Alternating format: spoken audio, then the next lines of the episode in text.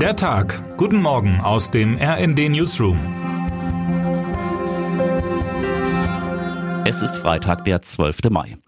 Am Sonntag kommt ja ziemlich viel zusammen. Die Bremer wählen eine neue Bürgerschaft, die Schleswig-Holsteiner ihre kommunalen Parlamente. Es ist Muttertag. Israel feiert 75 Jahre Staatsgründung. Und in der Türkei könnte Präsident Erdogan nach elf Jahren an der Macht abgewählt werden. Und das war gestern die Neuigkeit des Tages.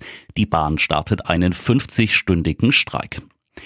Die Eisenbahn- und Verkehrsgewerkschaft EVG will ab Sonntag 22 Uhr bis Dienstagnacht um 24 Uhr bundesweit praktisch den gesamten Bahnverkehr lahmlegen. Wer einen Wochenende plant, sollte am besten zum Tatort zurück sein. Sicher ist sicher. Obwohl nach Einschätzung der Bahn selbst der Warnstreik für den Personenverkehr erst am Montag so richtig Wirkung entfalten wird. Den Sonntag würde ich, nach dem, was ich jetzt weiß, durchaus als verkehrssicher ansehen wollen, sagte Personalvorstand Martin Seiler. Ab Montag dann wird der Fernverkehr wahrscheinlich ganz eingestellt werden. Beide Tarifparteien hatten sich zwar kurz angenähert, haben aber letztlich doch nicht zusammengefunden. Aber auch die Wahl in der Türkei am Sonntag warf gestern erneut ihre großen Schatten voraus. Einer der vier Kandidaten, der Linkspopulist Muharrem Ince, verkündete seinen Rückzug aus dem Rennen. Zwar erreichte Ince zuletzt in Umfragen nur noch zwei bis drei Prozent der Stimmen, ein angebliches Sexvideo und mögliche Zahlungen aus dem Erdogan-Lager kratzten an seiner Reputation.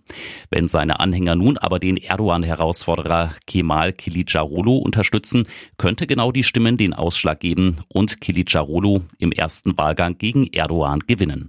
In einer neuen Umfrage des Instituts Conda sprachen sich 49,3 Prozent der Befragten für Kilicdaroglu aus. Erdogan kam nur auf 43,7 Prozent. Wenn keiner der Kandidaten 50 Prozent der Stimmen erreicht, kommt es in zwei Wochen zur Stichwahl. Bis dahin können sich die Sportbegeisterten unter ihnen die Zeit mit einer Weltmeisterschaft vertreiben, die nicht ganz zu dem doch zunehmend frühlingshaften Wetter passen will. Heute startet die Eishockey-WM in Finnland mit einem Spiel der deutschen Mannschaft. Um 19.20 Uhr deutscher Zeit, Sport 1 überträgt die Spiele, ist Schweden der Gegner zum WM-Auftakt.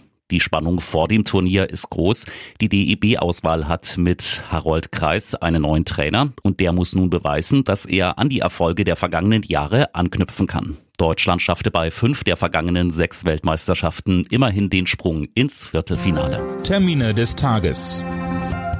Berlin, Energiethemen im Bundesrat. Geplant sind unter anderem Beratungen zum Gebäudeenergiegesetz sowie ein Beschluss zu intelligenten Stromzählern.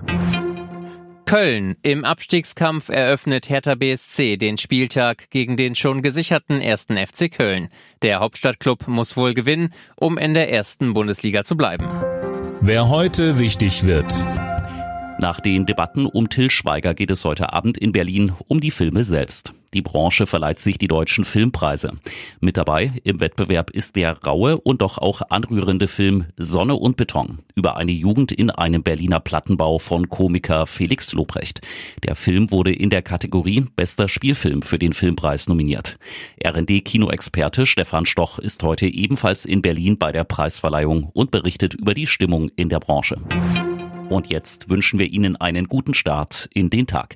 Text Dirk Schmaler, am Mikrofon Daniel Stuckenberg und Philipp Rösler. Mit rnd.de, der Webseite des Redaktionsnetzwerks Deutschland, halten wir Sie durchgehend auf dem neuesten Stand.